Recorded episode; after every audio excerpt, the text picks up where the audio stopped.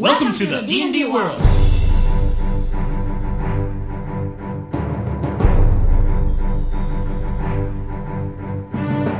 Olá, jogadores e DMs! Estamos aqui para o episódio 58 do podcast Rolando 20. Eu sou Daniel Anandi. E eu sou Davi Salles. Hoje nós vamos comentar mais novidades, lançamentos, tirar algumas dúvidas dos ouvintes e seguir aí com as novidades do podcast. O que, que você conta de novo aí, Davi? Cara, a gente tem muito de livro, ou você quer saber da minha vida pessoal? Não, sei lá, conte aí para os nossos ouvintes. Esse é o nosso episódio de novidades. Então é um episódio onde a gente bate papo com os ouvintes, dá uma sincronizada aí no que, que tá rolando pelo mundo, antes da gente ir depois pros, é, pro Meet, né? Que são os, os, os outros três episódios. Bem, uh, atualmente eu tô mais empolgado com o videogame, não estou jogando tanto D&D.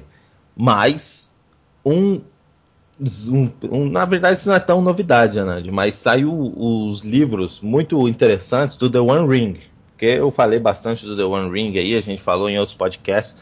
Felizmente a gente, a gente não jogou o suficiente do The One Ring, né? Gente, eu, eu mesmo só joguei uma sessão. É, a gente só jogou aquela lá que eu mestrei, e mesmo assim a gente nem terminou a aventura em si. Mas, Mas, eu gostei muito do sistema, deu para ver que ele é bem bacana, assim, eu achei. Eu achei que ele funciona bem. Ele, ele é, na minha opinião, o sistema que mais conseguiu entender a Terra-média, uh, que conseguiu entender o que faz sentido nesse cenário, não tentou fazer uma versão do D&D pro, pro Lord of the Rings, não tentou fazer uma versão de Star Wars para o Lord of the Rings, sabe? Ele realmente focou na Terra-média mesmo, isso eu gostei bastante. É, e, e, mas não só isso, assim, mesmo a parte mais de de game design mesmo, assim, eu achei muito bom. A parte do combate, por exemplo, eu achei que flui muito bem, ao mesmo tempo que ele consegue ser estratégico, mas também não ser maçante, como às vezes o D&D quarta edição, por exemplo, pode ser. Quem quiser saber mais, a gente gravou um episódio lá do podcast Rolando 20 ao vivo, só sobre o One Ring, a gente comentou mais sobre o sistema, sobre como ele funciona. Mas que a gente está aqui para falar das novidades dele. O que, que saiu de novo aí, Davi? Bem, é, na verdade não é tão novidade, já saiu faz um bom tempo, mas saíram dois livros. Um que é o Escudo do Mestre, na verdade, e, e um livreto, né? Que é da Cidade do Lago, né? O Lake Town. É, nesse livreto você vai ter um, um, pouco mais de expansão de regras, bastante descrição da cidade do lago mesmo, né? Isso. Falando um pouco dos povos, né? Quem que, né? Cara, quem que vive ali, quem que é o líder, quem que não é, o que aconteceu na, na, na história recente. E, e também vem com um novo povo, né? Porque o, a raça do, do livro do The One Ring, para quem não ouviu o podcast, são mais, na verdade, os povos. Então você tem humanos de diferentes povos que funcionam na prática como raças totalmente diferentes. E aí, é. nesse, nesse livro vem o povo do lago. Exatamente. Davi, eu tô com o, livre, o livreto, como você falou, aqui na minha frente, aberto, bem no meio.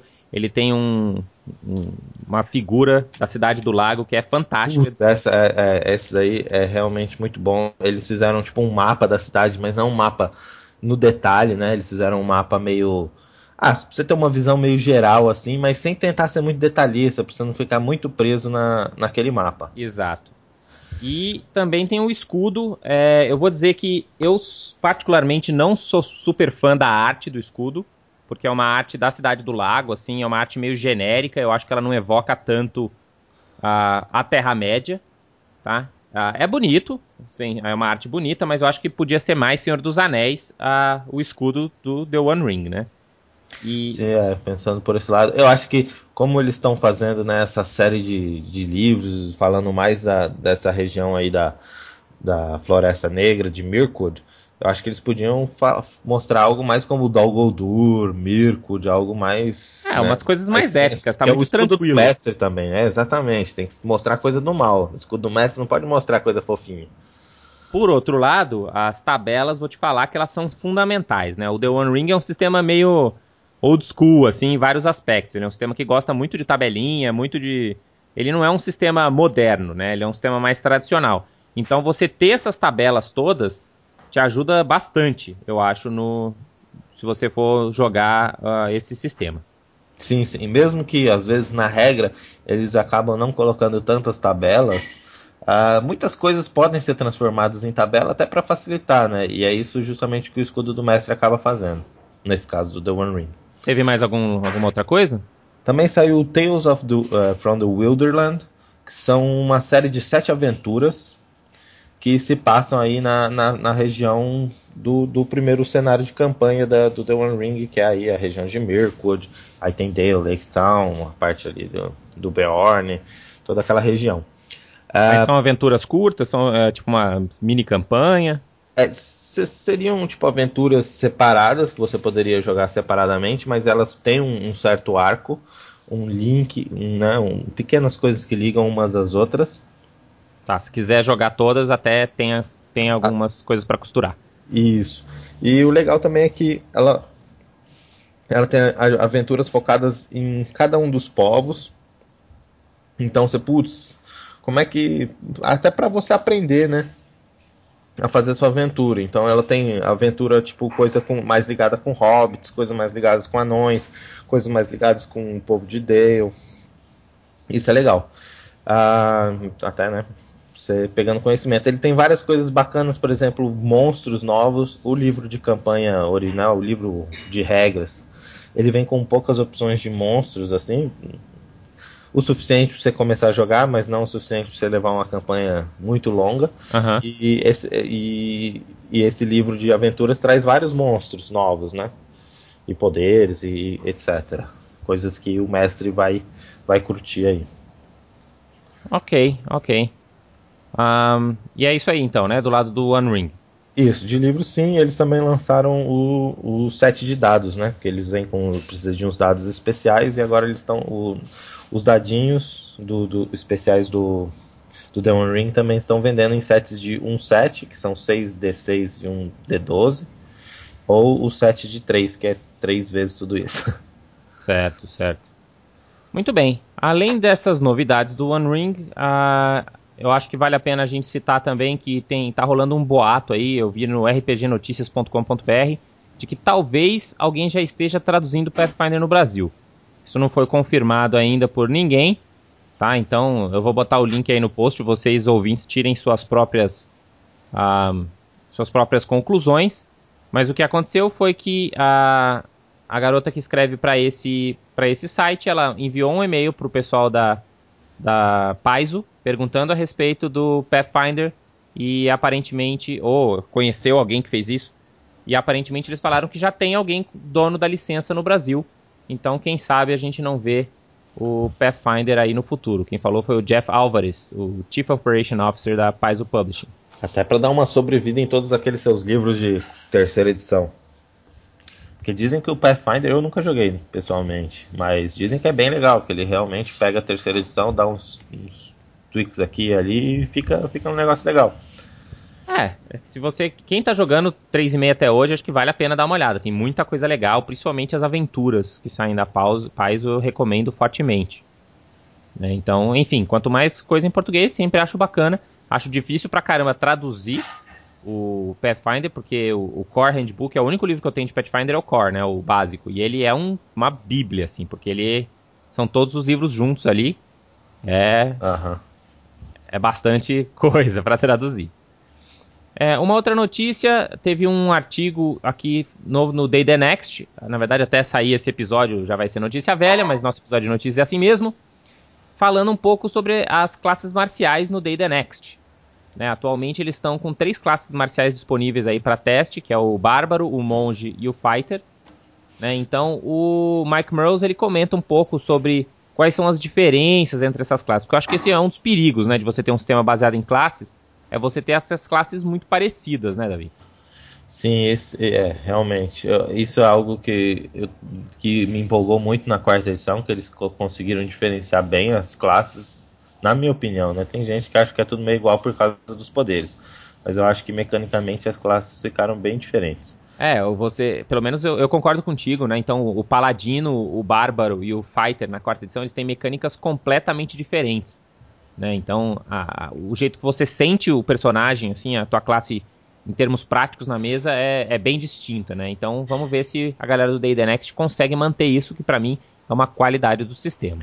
Mas parece que sim, parece que agora com. Só para dar um toque, né? Não sei, né? A galera pode ler o artigo, mas basicamente, como a gente viu pelos expertise dice que a gente comentou no último podcast sobre Day Day Next, Ah, agora, aparentemente, o Expertise Dice parece que eles acharam tão legal que vai ser o, o, princípio das classes vai ser mais ou menos esse, né? Todas as classes têm lá os seus ataques e o seu recurso especial que faz coisas mirabolantes. Então seria como se o Bárbaro, que a gente também comentou na outra, tivesse os ataques básicos e tal, mais raid e, e o guerreiro tivesse os seus ataques básicos mais expertise e o monge o seu ki etc. Muito bem. É, e só para a gente comentar também um pouco sobre as novidades aí, o que, que vai estar tá saindo nos próximos meses aqui pela Wizard of the Coast. É, eles continuam com essa coisa de reimprimir livros antigos, né, ainda está nesse grande momento revisionista aí, ou pelo menos nostálgico da Wizards of the Coast. Então, agora em fevereiro, já deve ter saído lá na gringa, eles imprimiram o Unearthed Arcana, que foi o primeiro livro do AD&D, assim, com várias regras alternativas, e coisas do tipo, né? Pra você ter uma ideia, o livro é tão antigo que foi escrito pelo Gary Gygax. E um que vai sair agora em março, que eu recomendo fortemente para quem curtir esse estilo mais old school de se jogar, é o Dungeons of Dread. Inclusive um dos ouvintes até comentou isso no nosso episódio do Tomb of Horrors, Davi. Vai ser um, uma, uma versão capa dura de todas as dungeons mais clássicas aí do D&D. Vai ser o, a Tumba dos Horrores, também vai ser a White Plum Mountain, a Expedition to the Barrier Peaks e The Lost Caverns of Tijocan. São, assim, várias... E são todas as versões originais dessas dungeons. São, com AC negativo e desenho tosco, do jeito que o povo old school gosta. Entendi, entendi. Pra quem não te, comprou quando teve a chance, também vai sair em abril a versão do livro que saiu pra 3,5, o Spell Compendium, que é um livro que tem lá só magias, né? Então quem tá ainda na 3,5 e não tem esse livro, eu recomendo. É bem legal, tem bastante opções. E pelo visto vai ser isso até o final do ano. Eu não vejo mudanças aí ou nada muito específico aí ou nenhum lançamento de quarta edição aparentemente no futuro. É isso aí que eu tinha de notícias por hoje, Davi. Eu queria só rapidinho aproveitar e comentar aí uh, algumas dúvidas dos ouvintes, Davi. De repente você pode dar aí uma elucidação foram dúvidas que chegaram por e-mail. Eu vou só abrir o e-mail aqui para ver o nome do, do ouvinte, né? Então vamos lá. Então, na verdade, teve um, um e-mail do Simon, Simon Veras da Silveira. Tá, então ele, o, o Simon pergunta assim: ele estava montando a ficha dele, comparando comprando itens mágicos pro personagem dele e perguntou se é possível ter duas habilidades diferentes na mesma armadura ou arma. Que na 3,5 dava pra você misturar uma espada, por exemplo, com uma afiada e flamejante. E aí, Davi, como é que você faz isso na quarta edição? Cara, na, na quarta edição, na verdade, não tem regras específicas, né, pra criação de itens mágicos. E você, sim, você poderia, você só precisa ficar de olho para ver se você não está deixando um item muito mais poderoso do que os seus equivalentes. Uh, a princípio também você poderia ter os poderes diários do item mágico. Se um, se um item mágico, por exemplo, tem 20 poderes diários, tanto faz, né? Porque eles estão limitados pelo, pelo número de milestones que você tem, né? Pelo, pelo, não pelo milestone, mas pelos, é, pelos poderes diários dos, dos itens mágicos. Uhum. Agora, então, então tipo, nesse não tem problema. Agora, mas na verdade, como não tem regra, só fica de olho que você está deixando seu item muito poderoso, é melhor você transformar ele num artefato ao invés de utilizá-lo como um item mágico. Ou seja, a regra, a, a, resposta simples é não, não dá. A resposta longa é o RPG é seu, você faz o que você quiser, só você combinar com o seu DM. Uma outra dúvida também que o Arthur Caldeira deixou lá no, no, no Rolando 20, Davi, foi em relação a armadilhas. Ele falou o seguinte: Ah, eu tava jogando e aí a gente passou por um labirinto, a gente não explorou todos os caminhos. Eu devo dar todo o XP por aquelas armadilhas e criaturas que não foram encontradas? O que, que você acha, Davi? Ah, eu, eu acho que não. A princípio, né? Se, mas o, o, que seria melhor é que o, o, todos os encontros que o mestre já preparou ele conseguisse aproveitar eles, né? Porque apesar de não estar tá dando XP, é meio triste o mestre ter todo o trabalho de preparar alguns encontros e acabar não utilizando na aventura porque os, de, os jogadores decidiram para a esquerda em vez da direita num determinado Exato, exato. Uma coisa que a gente sempre comentou uh, aqui no, no Rolando 20 é que XP não deveria ser a recompensa por jogar. Né? A recompensa por jogar deve ser jogar. Então não esquenta muito a cabeça com XP. Você, o XP tem que ser simplesmente uma maneira de você experimentar coisas novas, experimentar novos poderes e novas opções pro seu personagem. E não a recompensa. A recompensa é você tá aí curtindo a, a tarde com seus amigos, fazendo, né, jogando um RPG divertido. Então, acho que a dica é não fique tão bolado contra isso, mas se você achar que eles merecem o XP e tudo mais, fica a cargo realmente do DM decidir. Davi, é isso que a gente tinha de notícias. A gente fica por aqui essa semana e volta semana que vem. A gente vai falar de Neverwinter, Davi. Neverwinter Nights e o novo jogo aí da Cryptic da Perfect World, uh, o Neverwinter. Mas também o antigo jogo da Atari, Neverwinter Nights. Até semana que vem, galera, e rolem 20. Rolem 20.